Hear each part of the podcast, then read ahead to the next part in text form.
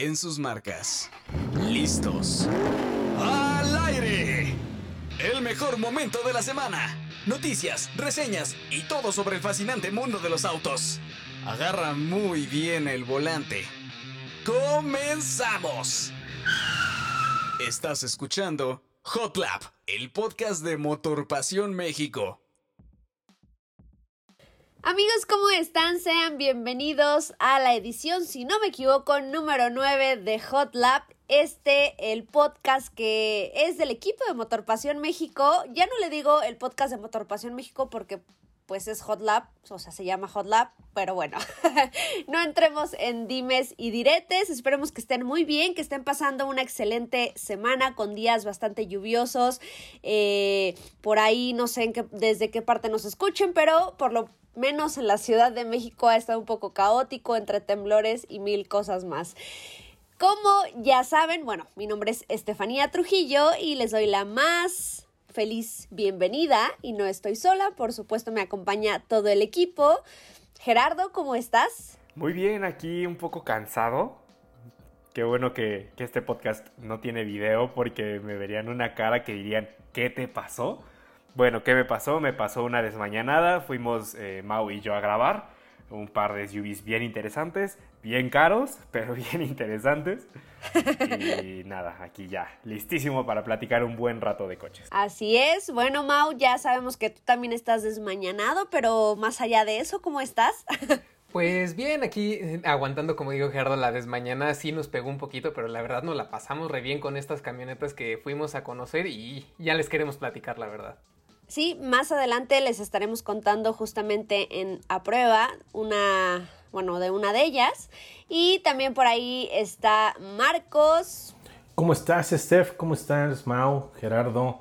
Yo la verdad sí no tan desmañanado, pero ciertamente, pues sí, con, toda esta cuestión que, que comentas, Steph, del temblor y de las lluvias y ahora del frío, incluso hace un poco de, de frío acá por mi rancho, pero también súper dispuesto para platicar de coches y de todo lo que nos apasiona de las ruedas. La verdad es que tuvimos una semana bastante interesante. Yo también ya siento que es viernes y pues no. bueno, no sé de qué, en qué día nos estén escuchando amigos, pero hoy no es viernes. O sea, el día de la grabación no es viernes todavía, todavía falta. Más bien ya queremos que sea viernes. Exactamente. Pero, ¿qué les parece si iniciamos con el podcast de esta semana? Corre la furcio. Pláticas de semáforo. Y bueno, la verdad es que el siguiente tema es un tanto polémico. Habrá quienes estén de acuerdo con, con, lo que digamos, habrá quienes no, no lo sabremos, pero ya saben que por ahí nos pueden comentar en las redes sociales, pues para conocer su opinión. Y es nada más y nada menos que el tema de los SUVs y qué tan esenciales, vamos a llamarles, son hoy en día. Eh, si bien sabemos que es una tendencia que viene ya de hace eh, un par de años, un poco más, y que es una tendencia que todavía me parece va a durar un ratito más, pero ¿realmente necesitamos SUVs? ¿Ustedes qué opinan, amigos? Mira, si tu negocio es vender coches, sí, definitivamente necesitas un SUV. No uno, muchos SUV. Porque es lo que la gente quiere. O sea, al final la gente está buscando coches que se vean así grandes, imponentes, pero también les gusta que sean altos y, asocian el concepto de SUV con versatilidad. Cuando lo cierto es que creo que podríamos prescindir de ellos y no sé, siento que si no hubieran existido, nadie los extrañaría. Las vagonetas son la mejor opción, change my mind, ya dije. Ah, ¡Ay, mi corazón! Ahí, ahí. Aquí debo abrir un pequeño paréntesis, aunque a pesar de que sé que tienen razón, yo odio, odio con todo mi ser estos, este tipo de, no sé qué son, porque están muy extraños, amigos, tienen una forma muy rara, digo yo, eso ya es una, una opinión muy personal, evidentemente sé que son muy funcionales, pero pero no. O sea, en mi corazón no caben las vagonetas, los guayines y nada que se le parezca. Lo dice la del T-Rock Cabrio. Exactamente. Ay, bueno, fuera que tuviera uno. No, solo es un mal gusto que tengo. un gusto culposo, dirían por ahí, ¿no? Exactamente, es un gusto culposo que la verdad no, no creo que se me llegue a hacer un día porque evidentemente que me guste no significa que me lo compraría, pero bueno, sí, yo creo que eh, lo que dice Mau es un punto interesante. A pesar de que no me gusten los guayines o las vagonetas, pues sí, sí tienen, pues sí tienen bastantes características que incluso pueden ser mejores que un SUV, que un sedán, que es prácticamente la evolución de estos dos. Pero lamentablemente en México no han funcionado. O sea, creo que todo México piensa como yo. Bueno, ahí sí, déjame, déjame eh, poner ahí un punto en contra. La verdad es que, sí, digo, no todas las guayines han sido malas. No sé si ustedes recuerdan a la famosísima Subame, que fue en su tiempo, fue un auto muy exitoso, tanto como el vehículo del cual tomaba su base, que es el Suru.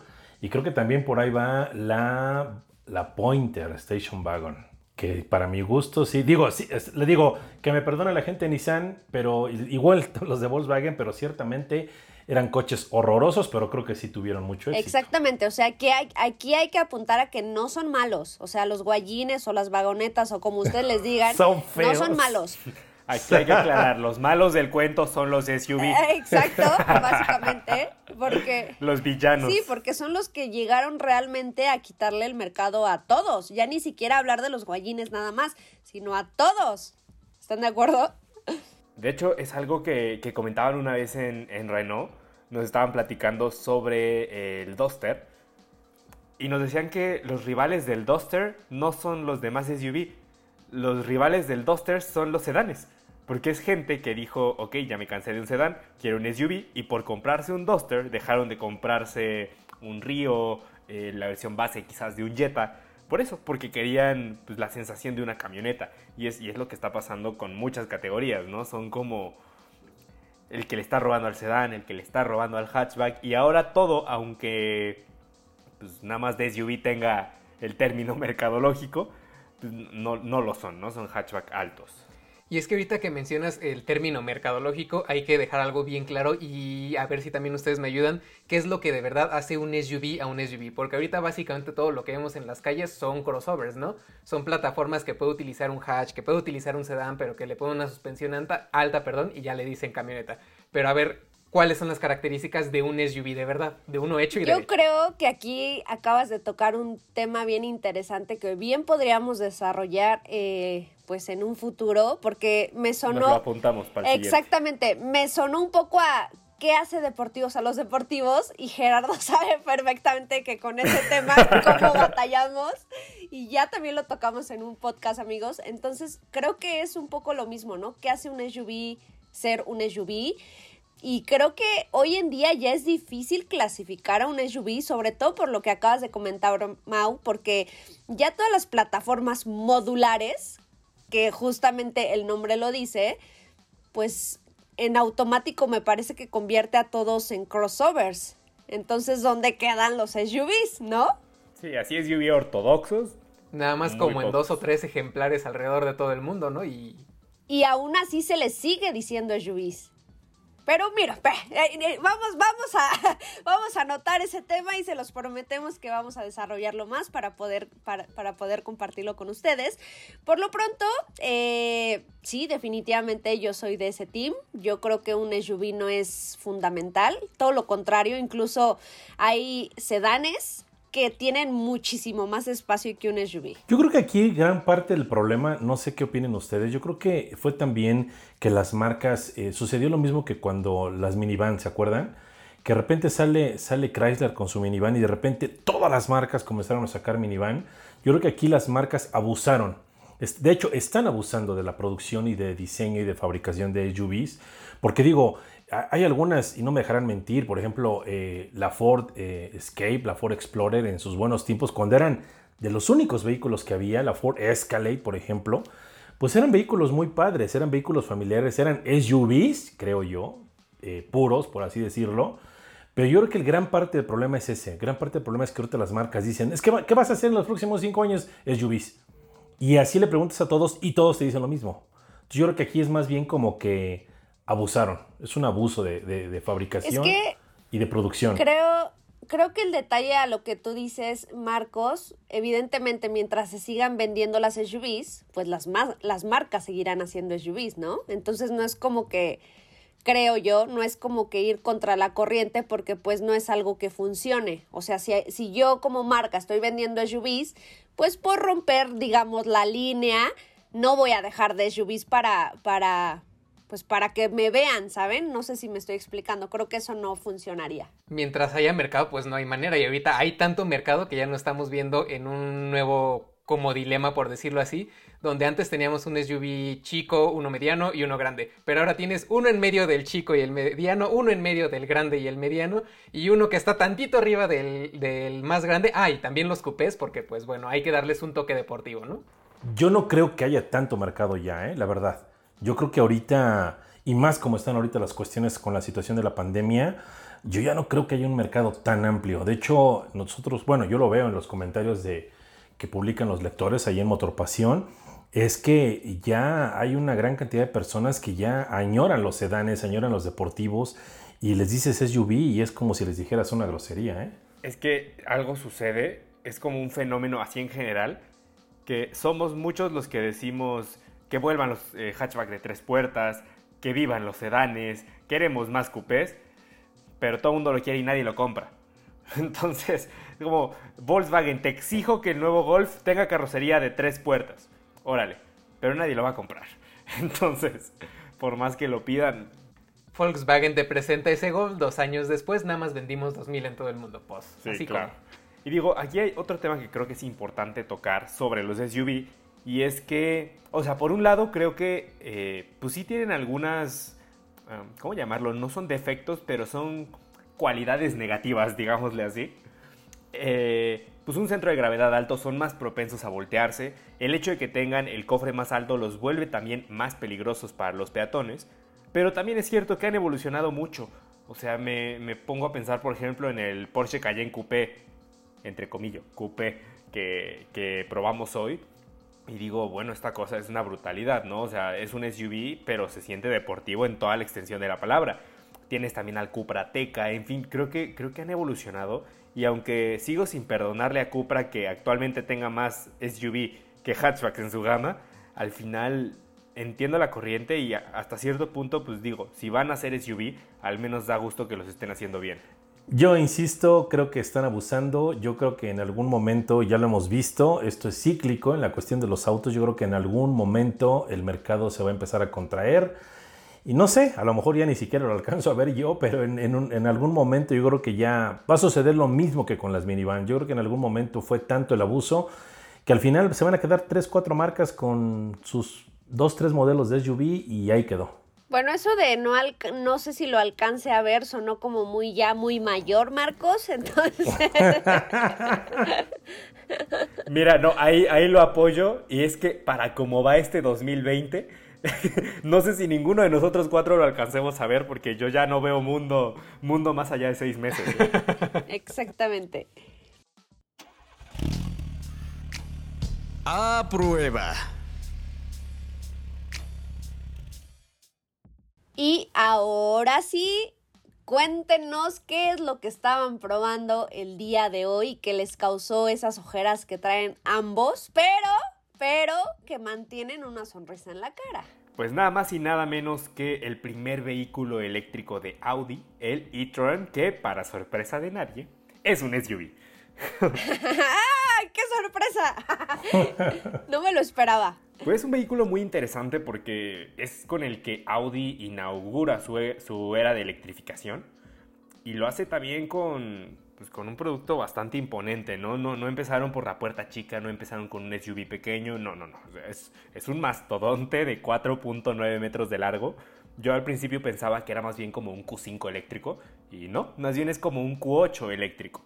Y pues nada, muy, muy interesante. Yo la verdad es que no he tenido oportunidad de manejarlo lo he visto, he visto un millón de fotos y, y, y, todo esto que ya se habla de este modelo desde hace tiempo.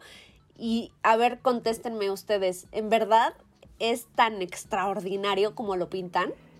Mira, creo que a nivel ingeniería hay algo muy interesante y es que sea un vehículo así de pesado, porque pesa 2.6 toneladas.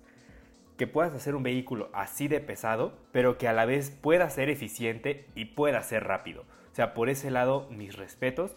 Es cierto, tiene una batería gigante, pero bueno, al final una autonomía, ellos dicen que su autonomía es de entre 355 y 411 kilómetros. A nosotros, haciendo las cuentas del consumo que estábamos teniendo, nos dio 350 kilómetros por carga. Entonces tampoco está tan lejos de la realidad. La verdad es que es una, una muy buena cifra. Digo, pensando en todos los eléctricos que ya existen. Este, a mí la verdad lo que me, lo que me, digo, ya entrando como en pequeños detalles de este modelo, porque evidentemente al ser un, eléctrico, pues te ofrece una muy buena autonomía, este, un, me imagino que un buen sistema de regeneración, etc. Pero, pero todos estos detalles que al final lo siguen haciendo eh, un vehículo de lujo, un vehículo Audi, y uno de ellos definitivamente es el modo de carga, ¿no? Que aprietas el botoncito y se abre como una pequeña puertita, ¿no? Hacia abajo. Sí, sí, la tapita que ahí estuvimos jugando. Oye, perdón, perdón, perdón, no, me, está, me está picando la lengua esta pregunta.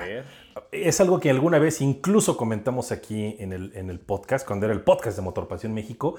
¿Qué, qué onda con, con los espejos retrovisores? ¿Fueron cámaras? ¿Fueron espejos? ¿Qué fueron? Ay, buenísima pregunta. Sí, eh, son espejos, son espejos normales, como los de, bueno, eh, normales, a ver, el día que les pegues y los tengas que cambiar me dices si son normales, pero bueno, o sea, son, son ordinarios, pues, pero el modelo 2021 ya los va a tener como opción. ¿En México? El modelo va a estar disponible en México. Eh, va a estar disponible en, en noviembre para abrir pedidos.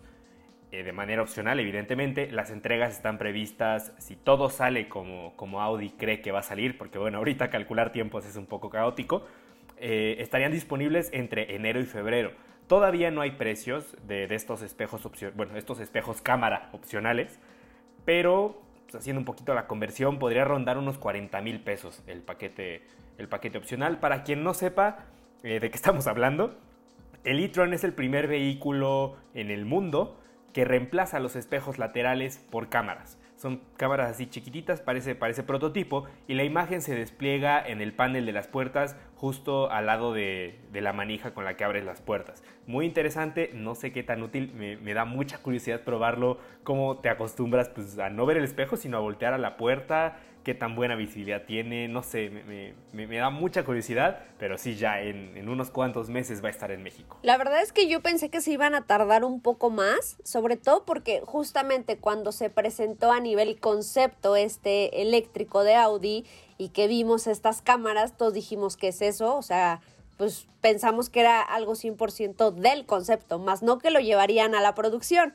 Ahora bien, ok, dijo Audi, no, pues sí que sí va a la producción, pues todos pensamos, pues sí, pero en México evidentemente no creo, o por lo menos no pronto, sobre todo porque me parece que necesitas por ahí como cierta, eh, cierta regulación, no sé si es la palabra correcta, digamos cierto permiso para poder tener ese tipo de espejos. A eso iba yo, este, precisamente ahorita que está comentando Gerardo eso, eh, yo me imagino que para cuando esto se lanza este paquete opcional, evidentemente ya Audi ya tuvo que pasar por todas las pruebas, ¿no? Claro, y, si ellos saben, o sea, si ellos ya están diciendo que en noviembre va a estar como opción, quiere decir que la investigación ya la hicieron y sí se puede. Porque ojo, Audi es de esas marcas innovadoras a las que las ley ha jugado, la ley les ha jugado en contra. Se pasó, por ejemplo, en Estados Unidos, que lanzaron sus faros Matrix LED, estos que se van apagando de manera individual en las luces altas para no deslumbrar a otros conductores, mm, que dijeron, esta innovación es una maravilla, mundo, prepárense para un cambio en la iluminación de sus coches, y Estados Unidos le dice, híjole, está muy padre, pero ¿qué crees? La ley dice aquí que las luces altas son fijas y no se pueden estar prendiendo y apagando, entonces no las puedes vender. Y pues ahí fue un tema como... Pues qué aburrido. Exacto. Entonces fue un tema un poquito de esperarse a que, a que la ley en Estados Unidos les permitiera vender sus faros Matrix LED. Creo que ya pueden. Y bueno, ahora supongo que a lo mismo se están enfrentando pues con estas cámaras, ¿no? A decirle a los gobiernos, o sea, sí entiendo que, que exijas que, que los coches tengan espejos y está muy bien, pero no es que no le esté poniendo espejos, es que estoy poniendo el siguiente paso. Claro, lo mismo pasó con el espejo retrovisor, ¿no? Que ese ya lo tenemos eh, digamos, en modo cámara en muchos modelos que ya se venden hoy en día y que yo debo confesar me ha tocado en diversas ocasiones en vehículos a préstamo y yo de plano sí no me acomodo a ver una cámara eh, o, la imagen de una cámara que reemplace como la del espejo, no sé, siento todavía como muy raro, como que altera eh, el digamos, el zoom de los objetos, no sé. Yo sí creo que sí, no lo sé. está, está Me extraño. ha pasado en los semáforos que llega el coche de atrás y lo ves por el espejo cámara y dices, Ajá. este ya se embarró, ¿no? Y Sí. volteas así. Y no, Y estás está como a dos metros. Pero le estás viendo la cara así completa en el espejo a, a- a la otra persona. Exactamente. Y pero bueno, pues son, de, son detalles. Tú mencionaste, Gerardo, en un principio la palabra clave para este modelo y es SUVs muy caros. Aquí que se inserte tu voz otra vez. Y- Sí, a- así le va a hacer. Exactamente. Y a ver, ¿por qué lo dices? Cuéntanos. Pues no sé ustedes, pero yo he visto departamentos más baratos que el Audi e-tron. Cuesta 1.919.900 pesos. Es caro, sí. Aunque, y, y se lo comentaba a Mau hace rato, ya pensándolo así fríamente dices, bueno, pero pues si un Audi Q8 cuesta como 1.500.000, 1.600.000, pues que un e-tron cueste 300, 400 mil pesos más y ya sea eléctrico y que incluya muchísimo equipo de serie, pues dices, pues sí está caro, pero tampoco está descabellado, ¿no? Y, y lo bueno es eso, que tiene muchísimo equipo de serie, porque Audi es de esas marcas que pues, te ponen todo opcional, ¿no? O sea, de, ok, ¿quieres este, estas asistencias? Opcionales. ¿Quieres tal cosilla de infotenimiento? Opcional.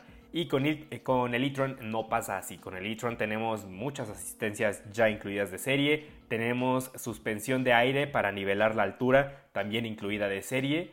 Eh, tenemos, incluye también un cargador, por ejemplo, eh, se guarda en el cofre, un cargador para que lo conectes en tu casa. En fin, el equipamiento de serie es muy completo. Pues sí, yo creo que, digo, evidentemente ya hablar de millones, pues ya es hablar de otro nivel. No es que nos alcance, amigos, porque yo creo que ni juntando el ahorro de todos los que estamos aquí. o bueno, no sé, a lo mejor ustedes tienen un colchón de oro en- ahí. Yo no. la verdad. Seguro. Pero- Seguro. Pero, pero, si ponemos en la balanza todo lo que acaba de decir Gerardo, pues creo que es un buen precio, ¿no? Es un precio justo, ¿no? Porque, digo, tiene razón, los, realmente los argumentos de Gerardo se me hacen bien válidos, ciertamente, pero es un precio justo. Sí, la verdad es que, bueno, es ya comprarse un coche de ese tipo a ese precio es definitivamente de las ligas mayores. Y creo que hasta Mau se desmayó porque no ha comentado Sigue nada. haciendo cuentas. No, no es que en general, o sea, comentando todo esto de los precios y demás, sí está muy bien. Y también otro detalle que me, que me agradó bastante de este vehículo es que a pesar de que es un eléctrico, no es como muchos otros que gritan a los cuatro vientos, mírame, soy un eléctrico, le estoy ayudando al mundo y demás, porque se ve muy parecido a cualquier otro producto del... eh, exacto.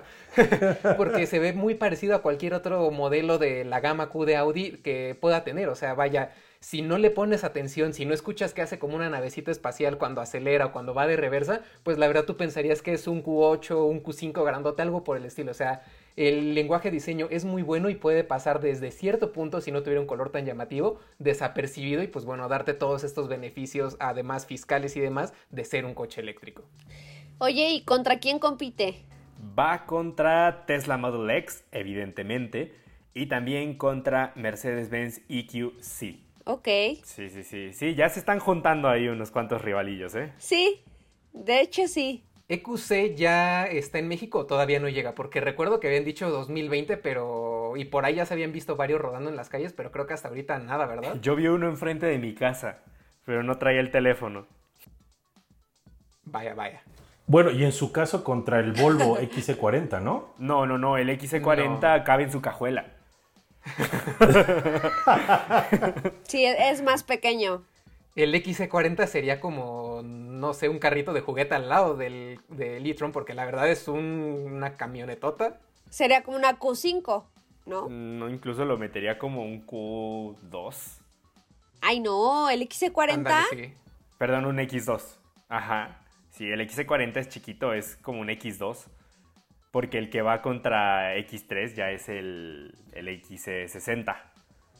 Es que Eh, esto, yo sí. las denominaciones es como... Me fui. Te, sí, te vi, te vi como, el, como el meme de, de la señora que tiene los Exacto, cálculos así exacto. flotando en la cabeza.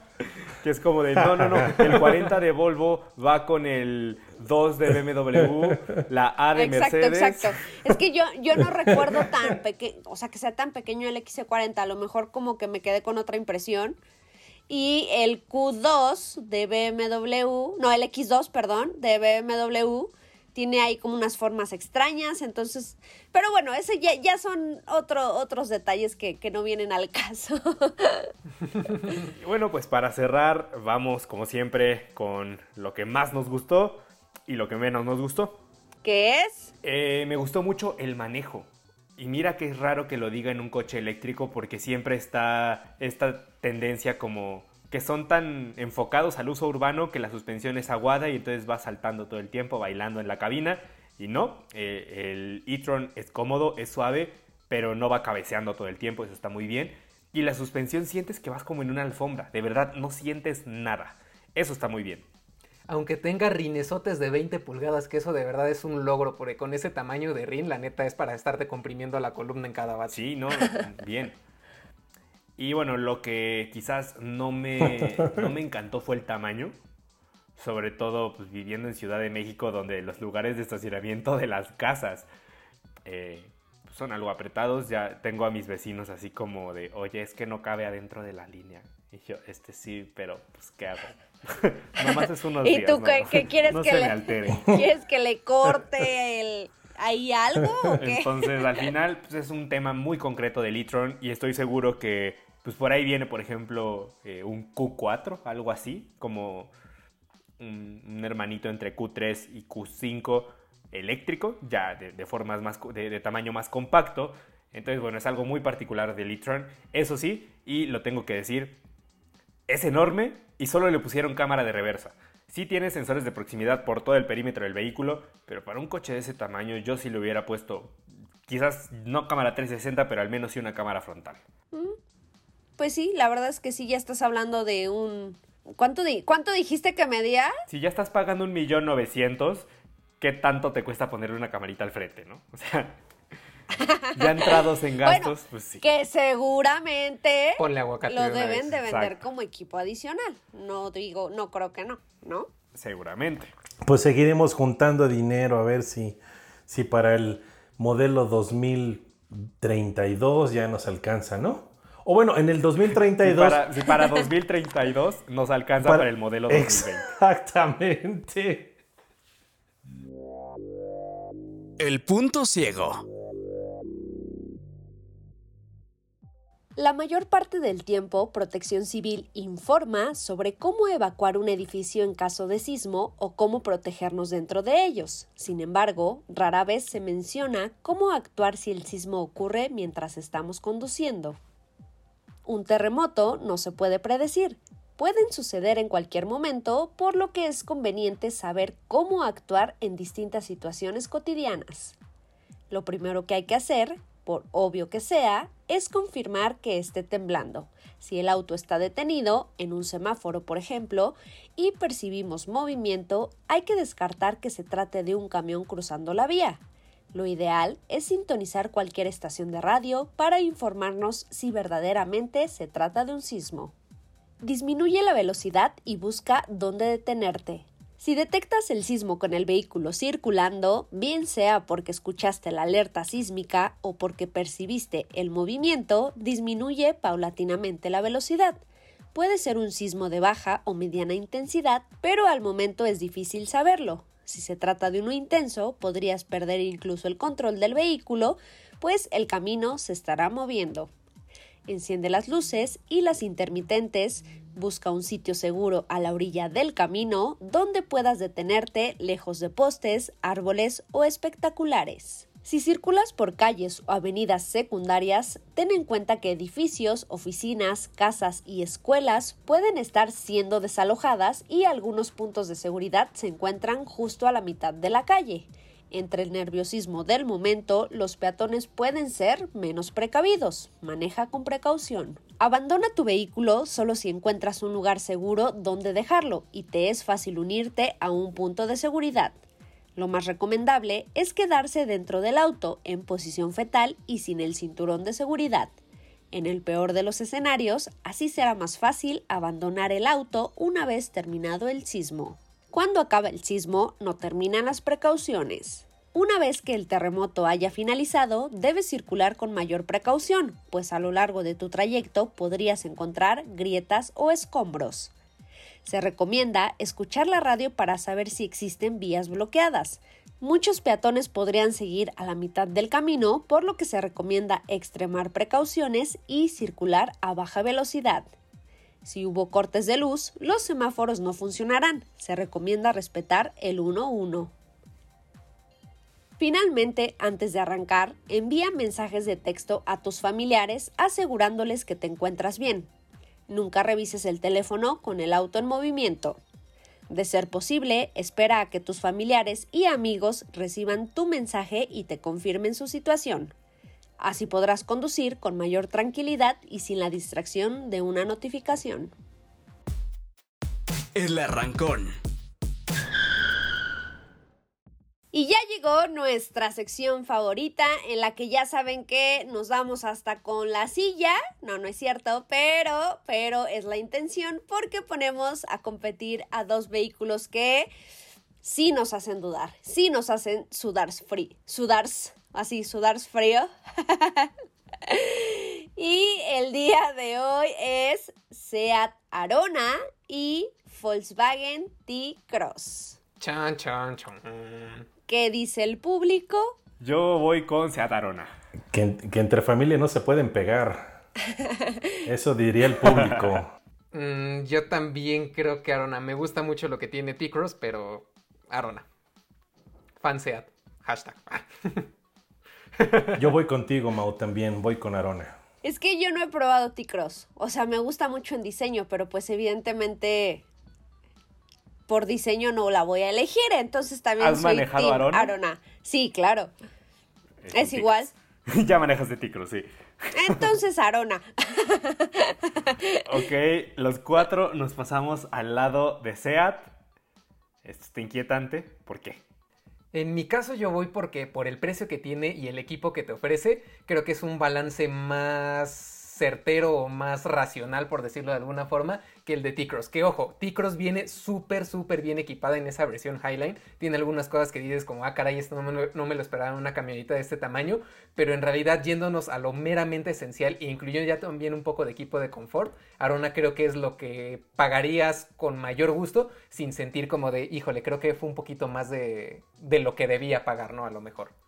Creo yo.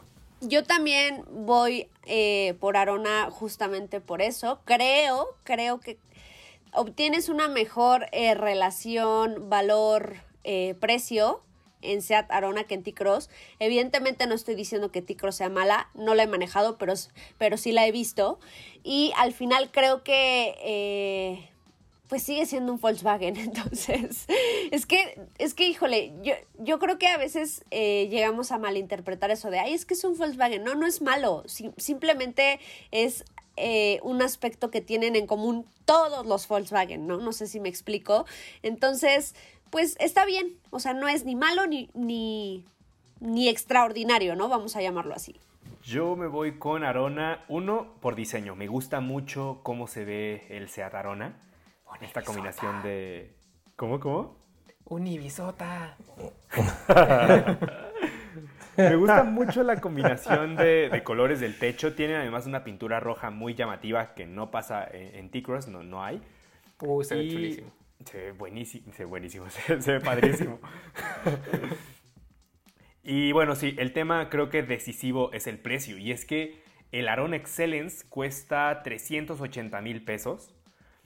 Y al final tienes mucho de lo que tiene T-Cross. Tienes el espejo retrovisor antideslumbrante, pantalla de 8 pulgadas, eh, monitor de punto ciego, incluso un asistente de estacionamiento automatizado. ¿no? Realmente es algo curioso porque Arona cuesta lo mismo que el T-Cross intermedio.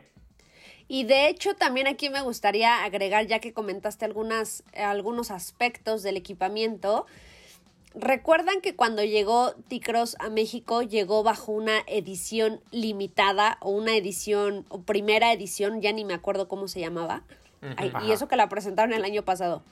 Y justamente esa edición se colocaba como el tope de gama porque tenía evidentemente todo el equipamiento y entre eso el cuadro de instrumentos digital. Más o menos estaba como en 400 y algo, no me acuerdo muy bien el precio, ahorita, ahorita se los busco. Yo aquí ya los tengo. Ah, ok. Y Seat Arona en su versión Beats, que costaba 300 y algo, ya tenía ese cuadro de instrumentos digital. Entonces, era ahí una comparativa que decías, ok, Volkswagen, ¿qué pretendes? O sea, ¿por qué me estás dando algo casi, casi, digo, voy a decir una cifra, ¿no? Ahorita nos dan los precios, Gerardo.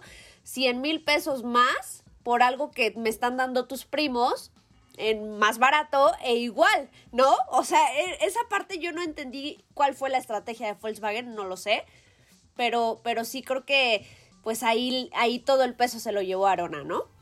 Sí fue todo un tema, bien me acuerdo de, de ese entonces porque incluso lo comentamos, ¿no? En algún momento que por el precio de ese T-Cross edición especial te andabas llevando ya una teca en la versión Style, si mal no recuerdo, y pues bueno, si lo ves así por lo que pago y lo que me llevo, pues con los ojos cerrados te ibas por Ateca y por muchos otros SUVs más grandes que el mismo T-Cross. Pero si también mal no recuerdo, esa edición especial venía hasta con carrocería en doble tono y muchos otros detallitos de equipo que no se veía nada mal, pero bien dices, Steph, si ya el precio era como de, ah, caray, este, creo que lo podría invertir mejor. Era la mejor versión, o sea, si esa versión la hubieran dejado como tope de gama tal cual, o sea, sin que le pusieran la etiqueta de edición especial o edición de no sé un qué. Highline, ¿no? Exactamente, hubiera estado perfecto.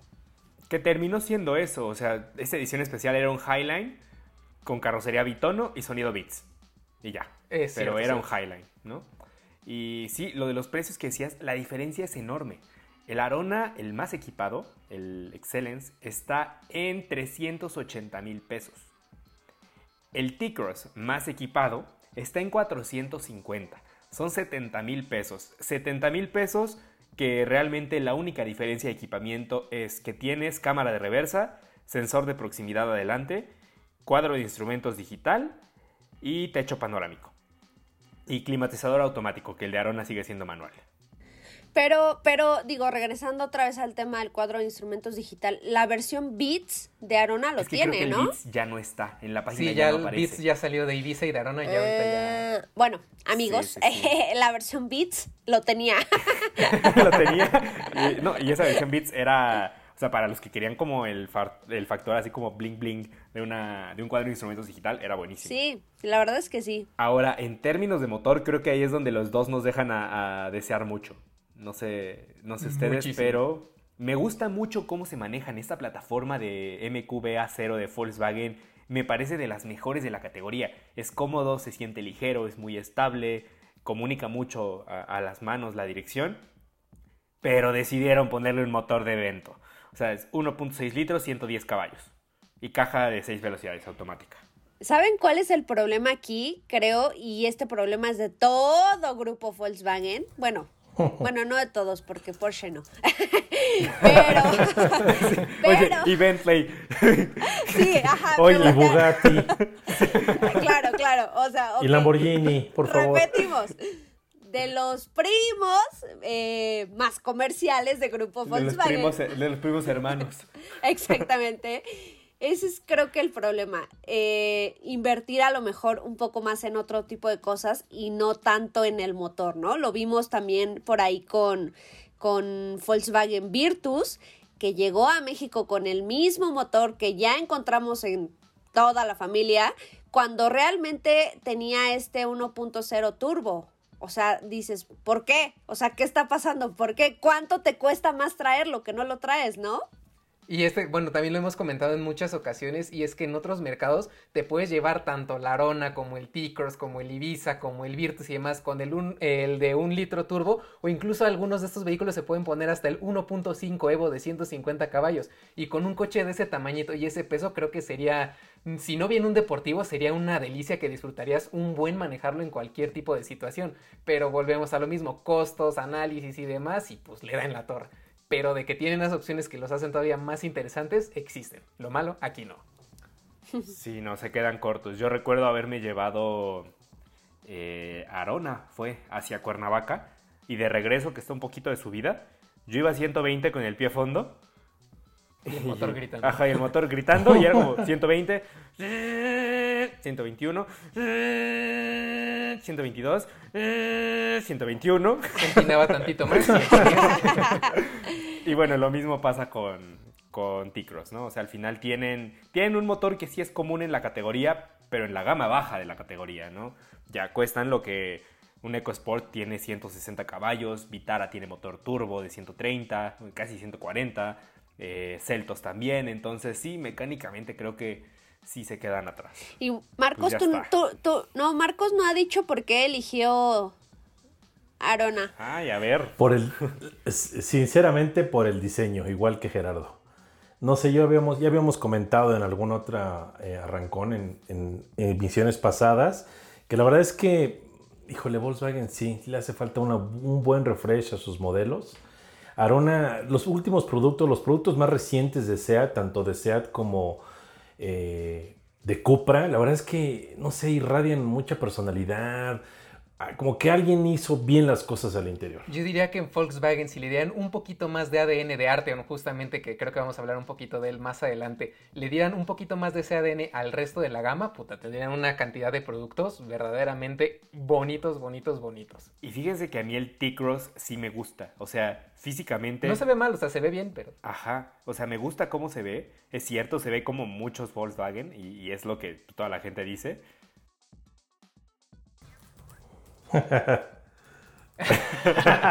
Y todo así como, este, sí, mira, no. Ay, ajá, sí. Exacto. Steph, te mandamos un gran saludo. Eh.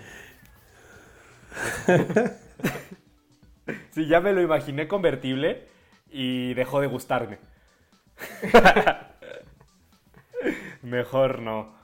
Pero pues eso, son al final SUV urbanos, bien equipados, uno 70 mil pesos más barato que otro, pero bueno, al final opciones hay de sobra. Amigos, pasando a las noticias que surgieron esta semana, empecemos por uno de los modelos que más ha dado de qué hablar. Creo que es el segundo modelo en mi cabeza que ha dado más de qué hablar después de Porsche Taycan previo a su presentación. O sea, ya hemos sacado una cantidad de información de este vehículo y todavía, y todavía ni se presenta. Entonces, efectivamente, y uno de ellos, o una, una de estas noticias que surgieron esta semana, es el cambio justamente de fecha de presentación de este Ford Bronco. Porque inicialmente la marca había dicho que eh, el modelo estaba planeado para presentarse el próximo 9 de julio. Sin embargo, se les pasó un pequeño detalle y es que ese día, exactamente así de, upsí, perdón, fue, o bueno, más bien será el cumpleaños de OJ Simpson. Para quienes no sepan quién es, yo tampoco sabía quién era, la verdad.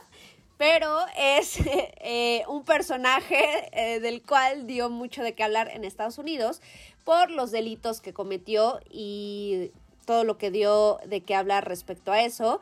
Y uno de ellos es que, eh, pues, este señor se fugó de la policía en un Ford Bronco.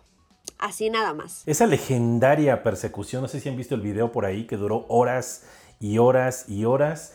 Y luego final, y duró luego más horas cuando el señor se estacionó en el vehículo y, la policía no se atrevía a, entrar. Y digo, independientemente de todo y que conste, por favor, no me empiecen a, a apedrear, no me empiecen a lapidar. No lo estoy defendiendo, pero antes de caer en ese gravísimo error, ciertamente O.J. Simpson fue un magnífico jugador de fútbol americano y un actor, incluso un actor bastante bueno, ¿eh? bastante bueno, y sobre todo en su, en su vis cómica, era bastante bueno. Entonces, pero bueno, en algún momento todos cometemos algún error. Y retomando el tema del que estamos hablando, híjole, a mí me suena como que ese tipo de jugarretas las hacen bien a propósito, no sé ustedes. No sé, o sea, o sea, yo creo que estas filtraciones, quizás algunas sí se les fueron a Ford así como de... todas. Ajá, así, los fotógrafos, los fotógrafos así afuera esperando así como recibir información secreta de Ford. Y Ford diciendo, bueno amigos, entonces nuestra sesión secreta de fotos va a ser en tal playa a tal hora. Repito, va a ser en tal playa a tal hora y es secreta. Puede que pase. Pero yo siento que esta, esta sí fue una coincidencia eh, desafortunada, sí. No, no, quisiera. Desafortunada, O sea, sí. Bueno, vamos. a- hay que recordar algo, perdón, rapidísimo, Steph. Hay que recordar algo. Eh, Ford es experto en, en- y entre comillas, filtrar fotos de sus autos. Recordemos que en 1964 hizo exactamente lo mismo con el Ford Mustang y esa fue una de las fórmulas que le sirvió para que el coche fuera un éxito. Mm, Puede ser, la verdad es que nunca lo sabremos si fue a propósito o no. A mí también podría ser que me suene a que le dieron eh, a una persona que desconocía quién era este señor eh, la orden de que él pusiera la fecha y dijo, ay, sí, el 9 me gusta, ¿por qué no? Entonces cuando todos voltearon a preguntarle, oye, ¿ya pusiste la fecha? Dijo, sí, el 9 y bueno, ahí se armó seguramente. ¿Qué? ¿Qué hiciste qué? Oye, te armas el evento entre el 10 y el 11, pero que no sea justamente el. Digo, entre, entre el 8 y el 10, pero que no sea este ninguno de los dos primeros días porque tenemos cosas que hacer. Exactamente. Entonces seguramente ya cuando se dieron cuenta, pues este hombre ya lo había filtrado.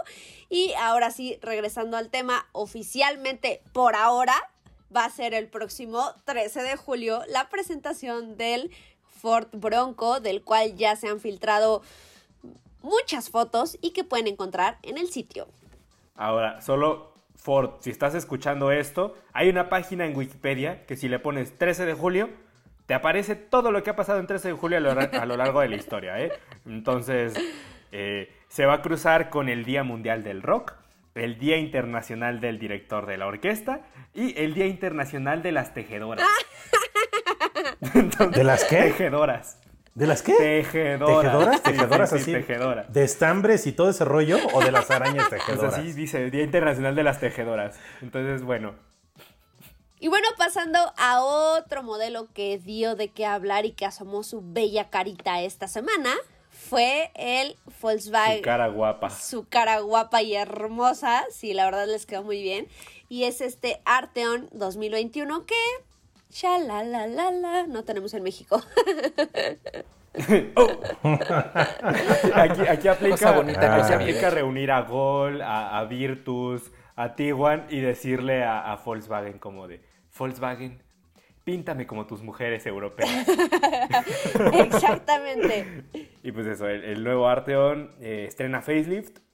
Un facelift que a la versión normal no cambia demasiado. Tenemos una, una nueva fascia. Las luces de LED ahora se extienden hacia el centro de la parrilla, muy, muy atractivo. Nuevas calaveras, nuevo parachoques, ahí acaba la historia. Lo interesante es que ahora ya tenemos una variante Shooting Brake a la que probablemente Steph esté odiando en este momento porque parece vagoneta. Un Shooting Brake básicamente es una vagoneta atlética, ¿no? Una vagoneta que quiso ser coupé, tenemos el medallón inclinado y un pequeño remate en la tapa de la cajuela a manera de alerón. Pero lo todavía más bonito de este Arteon no es la variante Shooting Brake, sino que por fin tenemos una versión R de alto desempeño. Es así, es así para que veas, suéltate. Suenan los fuegos artificiales, la música, el confeti y todo porque les quedó bien bonito. Me encantó mucho el Muy detalle bonito y también del perdón de los de los faros, por lo menos en las imágenes da incluso eh, se fusiona también a, la- a las líneas cromadas de la parrilla que parece ser que la luz se extiende por todo el frente, ¿eh? La verdad es que hicieron un muy buen Sí, trabajo. De, de orilla a orilla. Está muy, muy, muy bonito. Y este, esta versión R, además de los rines que lleva tan peculiares y bueno, el tratamiento R propio de Volkswagen, esta pintura azul, las carcasas eh, plateadas, tenemos también un frente más agresivo. Y lo mejor, el motor. Tenemos un motor de 2 litros de 320 caballos de fuerza y 309 libras-pie. Va con caja automática de doble embrague de 7 cambios y tracción integral 4Motion. Lleva un sistema que se llama R Performance Torque Vectoring, que lo que hace básicamente es que puede repartir el par entre cada eje de manera individual e incluso en las llantas de atrás seleccionar si es mejor enviárselo eh, el poder a la izquierda o a la derecha. Es un sistema que ya hemos visto en otras marcas, muy eficaz, sobre todo, sobre todo en circuito. Y yo dejo aquí la pregunta en el aire, como siempre ya saben, soy de soltar la bomba y decir como Solo quiero ver el mundo arder. Voy a dejar esto por aquí. El Arteon R se lo quiere poner difícil al Kia Stinger. Porque básicamente los dos son Gran Turismo. Y Volkswagen tiene un know-how haciendo deportivos desde hace mucho tiempo, cosa que no pasa tanto en Kia. Pero no sé si 320 caballos le puedan hacer sombra a los 365 del V6 Turbo de un Stinger. Y es que creo que das en un punto súper, súper importante y es que cómo dan vueltas la, vida, ¿no? Hace unos días estábamos hablando de que, bueno, parece que el Stinger se nos va a ir porque no hay mercado, al parecer no está teniendo el éxito que querían, y de repente Volkswagen dice, pues bueno, qué bueno que se van ellos, porque yo voy a llegar a ocupar ese huevo que me acaban de dejar. Y sí, por potencia a lo mejor no, pero algo tiene este Arteon que creo que, eh, al menos en mi caso, me roba más la mirada el Arteon que el Stinger. Y eso que el Stinger es un carrazo, ¿eh? eso sí hay que dejarlo bien claro. Pues ahí está, el nuevo, el nuevo Arteon. Volkswagen, si estás escuchando esto, eh, queremos el Arteon en México. Es el tipo de modelos que queremos ver aquí. Mándale uno más. Si no lo estás escuchando, no te preocupes, yo me encargo de que lo escuches. Pero sí, por favor, queremos Arteon en México. Aunque no, no lo vamos a comprar tampoco. Sí, a ver, Volkswagen, lo quiero, inicio. lo quiero porque va a ser muy bonito verlo en la calle. Claro, claro, va a ser bonito tomarle fotos y bueno, pero, pero, no va a estar en... Llevarlo de road. Exactamente. Y amigos, ya casi nos vamos, pero no sin antes vamos a hablar sobre... Mira, no te voy a quemar, Mau, nada más porque me caes bien. Pero hubieran escuchado, amigos, el adjetivo que se aventó aquí ahorita el señorito Mau. Ah, ya dilo. Es, Yo nada más es dije que broma, estaba algo es cuadradita la Sedona. Vamos a hablar sobre la nueva Kia Sedona y estas imágenes que se dieron a conocer en estos días y a la cual Mau se refirió como... Algo cuadradita. No, no, o lo dices tú o lo digo yo. espera, espera, aquí es como eh, lo que Mau quiso decir fue. Vamos a decir que ahí es que sí es divertido. No es, no es personal, Kia. Mira, si yo le dije cartón de leche al Kia Soul, Exacto. tú le puedes decir refrigerador de Samsung Con pantalla. Ah, Con pantalla en las puertas. Exacto. con pantalla en las puertas. Exacto. Porque se ve tecnológico y reciente, ¿no? O sea, se ve como innovador. Va, a- decir Mau, a eso me refería. Pero sí, amigos, estamos hablando de. Del nuevo refri de Kia. Refri de Kia. Ay, no, ahora sí ya nos pasamos. ¿Y qué trae el nuevo refri de Kia? Cuéntanos. Este. Sedoña, como le dicen. Sedoña. No, y seguimos. Y efectivamente. ¡Ya está muerto! Así es, se trata de la cuarta generación de esta minivan que irrumpe con un diseño muy atractivo. Dicen en Kia que ya no es una minivan, es un un GUV, o sea, es como un SUV, GUV, que significa eh, Grand Utility Vehicle, porque básicamente es una minivan que un día volteó a la derecha y dijo, híjole, me gusta el Sorento, y pues le dijo a, a mamá Kia que le diera rostro de Sorento. Y sí, tiene algunos ángulos. Phil Barrera. Disculpa. Disculpen ustedes, ya se fue. Eh, tiene algunos ángulos de, Sorento. En el poste C, por ejemplo, tenemos un detalle cromado, el frente es grande, tiene una, una iluminación de LED bastante singular, es como... Híjole, no sabría describirlo, es como... mm, hagan de cuenta, empieza diagonal. A ver, sigan conmigo en su mente este lápiz. Y empieza. Tracen una diagonal a la derecha, una línea horizontal a la derecha, luego una diagonal hacia abajo a la izquierda y luego una línea horizontal a la derecha. Así son las luces diurnas de. Yo diría que es como un patrón que verías en algo de la estética de una película como nivel Blade Runner o algo así por el estilo medio futurista, ¿no? Pero que se ve bien, o sea, diferente. diferente. Y la trasera tiene eh, una sola calavera, o sea, es una calavera por todo lo ancho del portón trasero, muy delgadita, eh, sin, realmente sin un diseño más allá de ser una barra, pero por dentro tiene iluminación de LED muy peculiar, tiene también muchas líneas de estilo. En general, no es un vehículo que va a pasar desapercibido, está bastante interesante. Habrá que esperar detalles, todavía no confirman motores, no confirman interiores, nada, solo que pues va a estar a la venta en Corea antes de terminar este año, así que podríamos verlo en México, eh, que les gusta, verano de 2021. Podría ser, yo creo que sí. Desde las gradas. Y bueno amigos, desde las gradas, ya saben que nos pueden escribir a todas nuestras redes sociales, los vamos a estar leyendo. Y por ahí tenemos un comentario, ¿no, Marcos? Yo, yo, sí, sí, yo, yo, yo, yo tengo un comentario de, de Aarón Altamirano que nos mandó una pregunta en Twitter y nos dice que si el Volkswagen Arteon R o R, eh, bueno, en realidad cualquier, cualquiera de esta familia va a llegar a México y con qué precios. Empiezan los violines, cae la nieve, se apaga la luz. Ya, la, la, la, la. Sí. Pues no, no va a llegar a México, no hay intención de que se venda y es una pena, Volkswagen ya, ¿no? De- Miren, regresando rápido al tema de los SUVs, por eso no me gustan los SUVs, porque por ellos no traen este tipo de vehículos. fin de la discusión. Y ahí ya ven. Y, y de. Y no sé si ustedes recuerden. Creo que por ahí hace unos cuatro años, cinco años. Volkswagen sí tenía planes de traer Arteon, porque me acuerdo perfectamente que la marca lo había comentado, e incluso en mi, mi antigua vida, me acuerdo que nos dijeron, bueno, nos invitaron a la prueba de manejo de Arteon en Alemania, porque ¡yay! ya iba a llegar a México y pues seguimos sentados esperando. También seguimos esperando, por ejemplo, Polo GTI, Exacto. Ay, sí. ¿no? Entonces, Volkswagen ya, ¿no? O sea, Volkswagen es como... Como el meme, güey, ya. Exacto. Güey, ya, exacto. Tal me, me cual. robaste la frase, Mau. Güey, ya. Pero bueno, ¿qué más dicen? eh, aquí en Facebook, eh, sobre Cupra Teca 2021, que también recibió facelift, nos dice Gabo Pemo. eh, para quien no le queda otro remedio más que comprar SUV para la familia y tiene 750 mil, creo que es un producto, ma- es el producto más adecuado porque en marcas generalistas prácticamente ninguna va a estar por debajo de los 5 segundos en el 0 a 100.